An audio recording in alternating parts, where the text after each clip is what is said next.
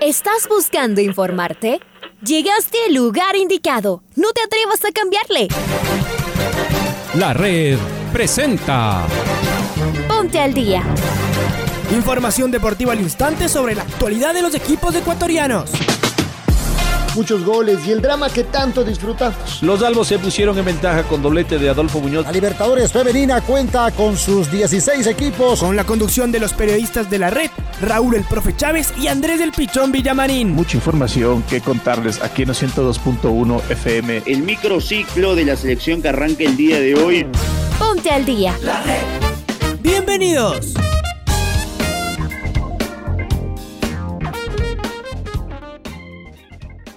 ¿Qué tal amigos oyentes? Buenos días. Les mandamos un fuerte abrazo. Aquí arrancamos el noticiero al día en su primera edición. Este viernes 14 de mayo les saluda como todos los días Raúl Chávez. Estamos en compañía de Paola Yambay en los controles y de nuestro compañero y amigo Pablo King, a quien le damos, saludamos en esta mañana. Pablo, buen día. Hola, ¿qué tal? Muy buenos días, buenos días, buenos días amigos y amigas de la red, buenos días amigos y amigas del Noticiero al Día. Aquí estamos ya iniciando esta audición deportiva. Enseguida presentamos los titulares. Universidad Católica alista su equipo para medirse a Delfín. La deportista Neisy Da Gómez ganó el oro en el sudamericano de levantamiento de pesas. Sociedad Deportiva Aucas ganó por la Sudamericana. Enseguida presentamos el desarrollo de las noticias. Antes vamos con el editorial de Alfonso Lazo Ayala. Prácticamente ha terminado el primer semestre para Liga, sin pena ni gloria y con blooper incluido. Los rezagos del título perdido en el 2020 nunca se alejaron. La mayoría de los jugadores no recuperaron el nivel y su técnico no logró encarrilar al cuadro. Lo más complejo es que debe seguir jugando cinco partidos entre Liga Pro y Copa cada tres días, sin lugar al contrato que tiene firmado. Y en tiempos de vacas flacas no es un tema menor. Prácticamente no podrá cambiar de jugadores, tendrá que recuperarse con lo mismo que tiene, pero tal vez una nueva cara en la dirección técnica logre, modificando el discurso, recuperar las individualidades. Este es un tema de voluntades, donde lo que siente Pablo Repeto será definitivo. Por otro lado, la alterofilia ecuatoriana femenina brilla en el continente. Angie Palacio se había llenado de oro tras las medallas que logró la histórica y eterna Alexandra Escobar. Y luego fue el turno de nuestro mayor tesoro deportivo. Neisida Gómez consiguió las nueve medallas de oro en disputa, sudamericanas, iberoamericanas y perolímpicas, con una demostración de poderío tremendo sobre sus adversarias. Pero lo más importante vino de la mano de sus marcas, en arranque logró un nuevo récord para la mejor levantadora del año en el planeta. Así, mañana sábado, Olmedo Independiente del Bar, Católica Delfín y cerramos con Emelec City, rematando con el Liga Aucas y el 9 de octubre Barcelona, en los 102.1 FM, pero también en nuestros canales de YouTube y Facebook, la red, la radio que siempre está. El Toluca de México no tiene pensado transferir al ecuatoriano Michael Estrada el delantero goleador ha tenido una brillante temporada en donde es titular y ha marcado siete goles. Michael Estrada es además ya un referente de la selección ecuatoriana de fútbol. Toluca no aceptará una suma menor a los 8 millones de dólares por el compatriota de Argentina. Habría ofertado 2 millones, propuesta que fue rechazada por la directiva del Toluca de México. Nuestro compañero Carlos Edwin Salas nos amplía la información. Gracias compañeros, amigos, ¿qué tal? Un gusto, muy buenos días. El Toluca de México pediría hasta 8 millones de dólares por un traspaso de Michael Estrada. El cuadro mexicano no tiene pensado transferir al ecuatoriano. Boca Juniors se interesó en el fichaje del delantero, pero el cuadro mexicano no aceptó la propuesta del cuadro Ceneice. El atacante vive un gran momento en lo futbolístico. Lleva marcado siete goles y es titular. Su momento le ha servido para ser considerado un referente de la selección ecuatoriana en las eliminatorias rumbo a Qatar 2022. El cuadro argentino Boca Junior conversó con la directiva del equipo de los Diablos Rojos y le ofreció 2 millones de dólares por el fichaje del guayaquileño. Esta oferta volvió a repetir 8 millones de dólares o nada por Michael Estrada. Continuamos compañeros con más en el Noticiero al Día.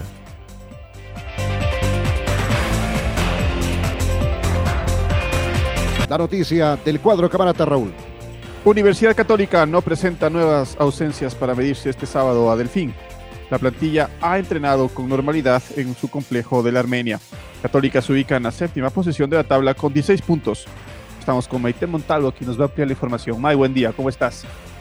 Muy buenos días compañeros, espero se encuentren de la mejor manera. Acá traigo noticias sobre la Universidad Católica que no tiene nuevas ausencias para enfrentar al Delfín. La Católica para comentarles el Estadio Olímpico Atahualpa y este partido está pactado para las 16 horas con 30 minutos y será dirigido por Carlos Orbe, Juan Aguiar, Jonathan Munar y Anthony Díaz. Para este choque, comentarles queridos compañeros y oyentes de la red, los camaratas no han sumado ausencias luego del contagio por COVID de Lisandro Alzugaray que el club informó la semana pasada y que ya no pudo actuar en Echa Leche ante Mushugruna. Se espera que el volante argentino que se recupera sin presentar síntomas ya haya superado la enfermedad y pueda reintegrarse a los entrenamientos. Mientras tanto, Jonathan Mina y Andrés Sonia siguen recuperándose de las graves lesiones que los mantendrán alejados de los terrenos de juego por algunos meses más.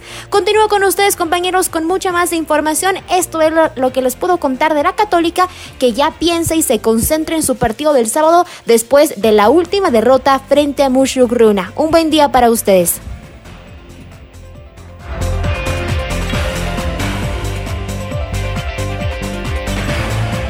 En el noticiero al día a través eh, eh, de la red, la radio que siempre está. Liga Deportiva Universitaria cayó en Buenos Aires ante Vélez y de esta manera se aleja de la posibilidad de clasificar a octavos eh, de final del torneo más importante a nivel de clubes de Sudamérica. El cuadro de Pablo Repeto perdió 3 a 1 frente a Vélez en su visita al José Amalfitani. Patricio Javier Díaz nos informa lo que ocurrió con Liga en Argentina. ¿Qué tal Raúl Andrés, amigos y amigas de Noticiero al Día? ¿Cómo están? Buenos días. Liga Deportiva Universitaria cayó por tres goles a uno ante Vélez Arfiel en el estadio de Liniers en el José Amalfitani. Tiago Almada desaprovechó la oportunidad para poner en ventaja al cuadro local a los siete minutos cuando ejecutó un tiro penal. Eh, la pelota estrelló en el poste y después del rebote lo despejó Lucas Villarruel. Pero más adelante y sobre el final del primer tiempo, un nuevo error en la salida de conjunto universitario le costó caro cuando el mismo Tiago Almada marcó el 1 a 0. En la segunda parte, Lucas Jansson al minuto 24 del segundo tiempo alargó la cuenta. Matías Unino logró el descuento a los 33 eh, de la segunda parte, pero luego fue expulsado Ezequiel Piovi. Y en la parte final, cuando el choque ya estaba por cerrarse a los 48 de la segunda, eh, Federico Mancuello, marcó el tanto definitivo para el 3 a 1. Con este resultado, Liga Cayó al tercer lugar de la tabla de posiciones, detrás de Flamengo que tiene 10, Vélez 6, Liga tiene 4 y después está Unión La Calera con 2 puntos. El próximo rival es justamente el cuadro chileno en la capital de la República, mientras Vélez y Flamengo chocarán en Río de Janeiro. Y en la última fecha, Liga debe visitar eh, al Flamengo en Río de Janeiro y eh, Vélez Arfiel debe ser eh, local ante Unión La Calera. Las posibilidades de clasificación del cuadro albo ayer con la derrota disminuyeron de, de, manera notable. El fin de semana, el domingo, Liga se enfrenta a Sociedad Deportiva Aucas en una nueva edición del Superclásico eh, quiteño por Liga Pro. Para el Noticiero del Día informó Patricio Javier Díaz. Gracias, gracias Pato por tu información. Y es momento de escuchar a Pablo Repeto, el técnico de Liga Deportiva Universitaria, sus reacciones luego de haber caído en Liniers. El primer tiempo ellos por momentos este, nos superaron sin generar muchas situaciones y nos convierten en la hora del partido una, una jugada que, nos toman saliendo. Y después comienza el segundo tiempo y el equipo, la verdad, estaba, estaba mejor. Habíamos generado alguna situación y yo veía que de esa forma podíamos, podíamos lograr el empate. Lamentablemente llega el segundo gol y, y a partir de ahí que, que, realizamos los cambios buscando correr riesgo, ¿no? Riesgos porque teníamos que, que arriesgar mucho más este, y, por eso, bueno, vinieron los cambios que, hicieron que nos pusiéramos 2 a 1. Lamentablemente, cuando quedaban prácticamente 10 minutos y podíamos pelear el partido, viene la expulsión y una jugada de esas que, que van de la mano de, un poco de la ansiedad, el nerviosismo, nos termina convirtiendo, convirtiendo en tercer gol que creo que no va acorde a lo, que fue el partido, porque creo que, que fue más parejo ¿no? de- de lo que marca el 3 a 1. Ahí escuchamos la conferencia de prensa del técnico Pablo, Pablo Repeto. Enseguida escuchemos a Luis Antonio Amarilla, el delantero de Liga Deportiva Universitaria que también estuvo presente en la conferencia de prensa ayer en el estadio de Vélez Arfields en la derrota 3 a 1 de Liga Deportiva Universitaria. Lo que venimos haciendo eh, de salir a buscar los resultados obviamente nos ponen obviamente en una etapa un poco complicada, pero son cosas que, pasan. Eh, obviamente Liga siempre está predispuesto a luchar y, bueno, lo haremos hasta el final. Sí, obviamente estamos obligados a, ganar los, los dos últimos partidos para meternos ahí en, en lucha. Seguramente que, como dije anteriormente, estaremos ahí eh, luchando hasta el final y, y bueno, si se dan los resultados sería magnífico llegar a otra instancia. Hoy hicimos un buen partido, más allá de, algunos errores, no hicieron los goles, pero bueno, son cosas que está, eh, obviamente siempre trataremos de, buscar hasta el final y, y de conseguir los, resultados que seguramente con, el trabajo llegarán.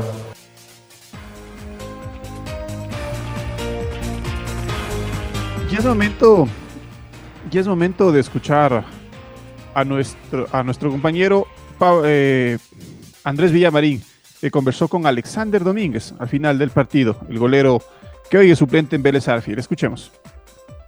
nos jugamos la vía hoy, sabíamos que si nosotros ganábamos este partido teníamos chance de, seguir en, en pelea en este, en este grupo que es muy difícil. Y nada, contento como te digo por, por el grupo, por, por todo lo que venimos haciendo, así que bueno, a seguirle, a seguirle metiendo, ¿no? Así que bueno, ahora ya tratar de descansar, a, eh, descansar y, y pensar que también tenemos una final el día, el día domingo acá contra, contra Racing, ¿no? Y, y pues obviamente ya pasar ese partido a pensar en, en los chilenos, ¿no? Terminas contrato ya mismo con Vélez. ¿Cómo está esa situación, Dida? Sí, bueno, termino ya mismo contrato con Vélez, así que bueno, estoy eh, tranquilo, esperando, bueno, tratar de terminar de, de la mejor manera con el equipo acá y bueno, y obviamente después a esperar a ver qué, qué, qué va a ser de mi futuro, ¿no? ¿Chances de volver al país, eh, Dida? No sé, la verdad no sé, porque como te digo, estoy enfocado al 100% en lo que es terminar bien el torneo, después se viene obviamente las eliminatorias, se viene Copa América, así que, que nada, estoy tranquilo y bueno, eh, yo, yo estoy tranquilo esperando nomás a ver qué, qué es lo que pueda pasar, ¿no?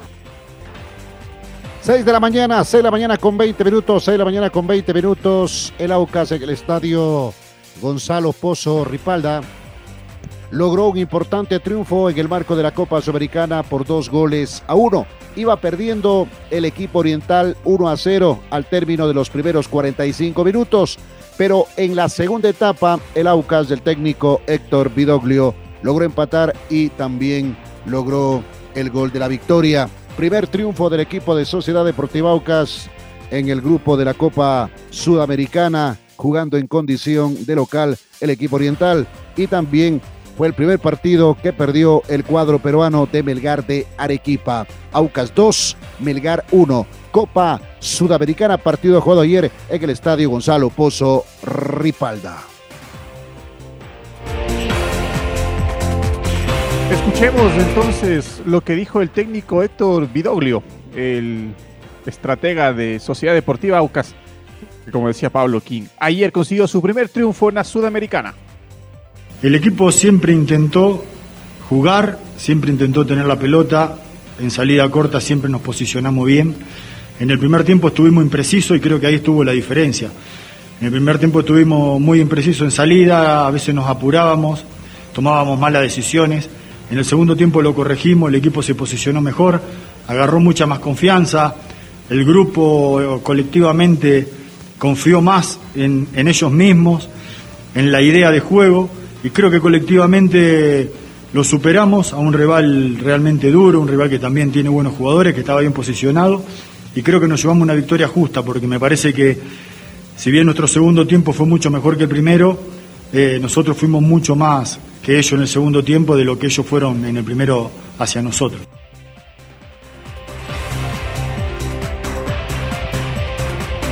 Son las 6 de la mañana con 22 minutos, 6 de la mañana con 22 minutos. Estamos en el noticiero al día a través de la red 102.1 FM. Es momento también de escuchar al presidente de la Federación Ecuatoriana de Fútbol, Francisco Egas, con el tema del Estadio Monumental Banco Pichincha, sede de la final de la Copa Libertadores de América para el año 2022. Hubo conferencia de prensa sobre esta muy buena noticia para el fútbol ecuatoriano, donde estuvo el presidente de la Federación Ecuatoriana de Fútbol y también el presidente de Barcelona, Carlos Alejandro Alfaro Moreno. Escuchemos entonces primero al presidente de Barcelona, Carlos Alejandro Alfaro Moreno, entregando detalles de esta importante noticia para el fútbol ecuatoriano, el Estadio Monumental Banco Pichincha, sede de la final Conmebol porque este es un evento de la ciudad, como marcaba muy bien Francisco, un evento eh, para nosotros los futboleros incomparable, pero que nos repleta de orgullo. Y como también conversamos hoy con Francisco, tenemos un poco más de un año para eh, dar ejemplo a nivel continental y a nivel mundial que este será un evento inolvidable para los guayaquileños, para los ecuatorianos, para los barcelonistas y sobre todo que dejemos marcado un precedente que estamos a la altura de las circunstancias.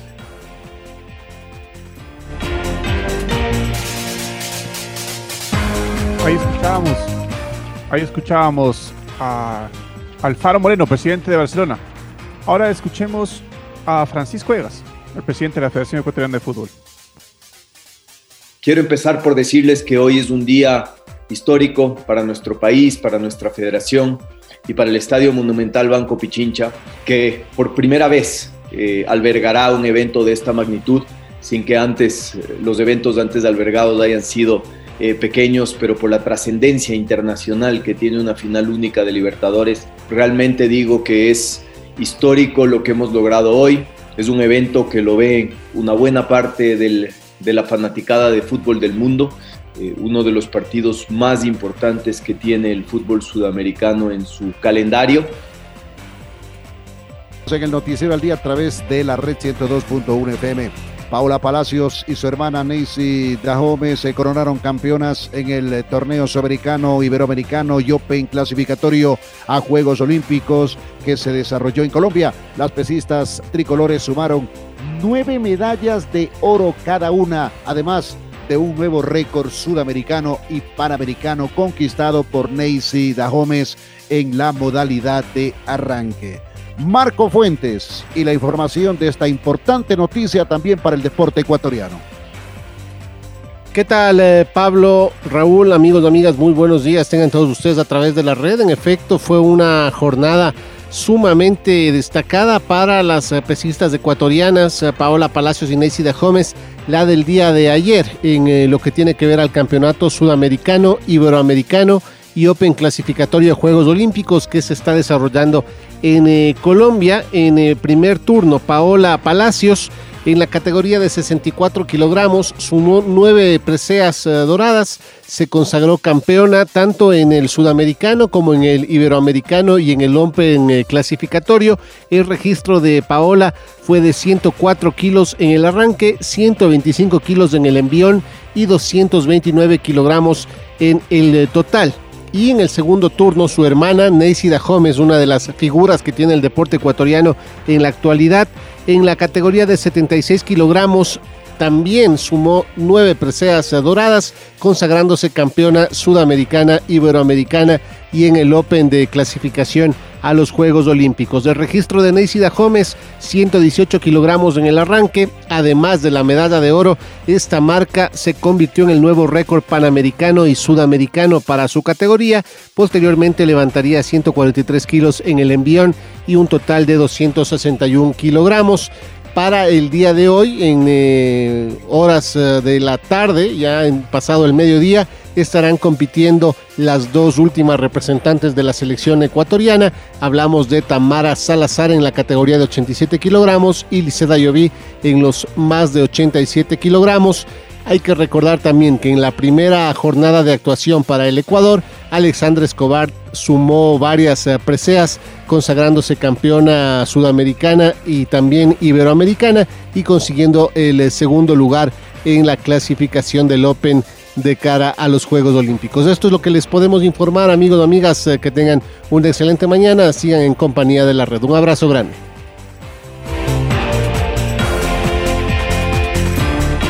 abrazo, Marco.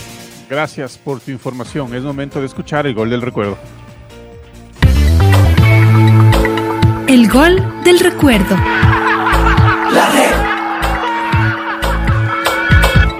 El 14 de mayo de 2004, Sociedad Deportiva Aucas recibió a Liga Deportiva Universitaria por la decimosexta fecha de la primera etapa del torneo en el estadio Gonzalo Pozo. Los orientales se impusieron 5 a 1. Recordemos el quinto tanto oriental, obra de Agustín Delgado, con los relatos de Pancho Moreno y los comentarios de Julio Lazo. Una falla de la defensa de Liga Deportiva Universitaria entre Riasco y Jacome y la pelota salió al córner, tiro de esquina para el Aucas. Va a mover el balón, primer tiro de esquina en el segundo tiempo. Ya se va a mover el balón, se cobra el córner, allá la pelota. ¡Gol! ¡Gol! El quinto gol de Taquito, nomás se lo puso ante la sorpresa y la boca abierta de los jugadores de Neca. 5 a 0, señores, esto es inolvidable para el Team Delgado y sobre todo para el Aucas y su gran hinchada. Un nuevo centro, había 8 de liga y en la mitad de ellos del Team. Ambrosi que quiere sacarla de Taquito a estas alturas, pasa la pelota y el Team hasta los rebotes hace con su rodilla la pone adentro. 5 para el Aucas, 0 para Liga, el cuarto del Team Delgado y quedan larguísimos 25 minutos. Ahora ya estás al día junto a nosotros. La red presentó Ponte al día. Informativo completo sobre la actualidad del fútbol que más nos gusta, en donde estés y a la hora que tú quieras. Quédate conectado con nosotros en las redes de la red.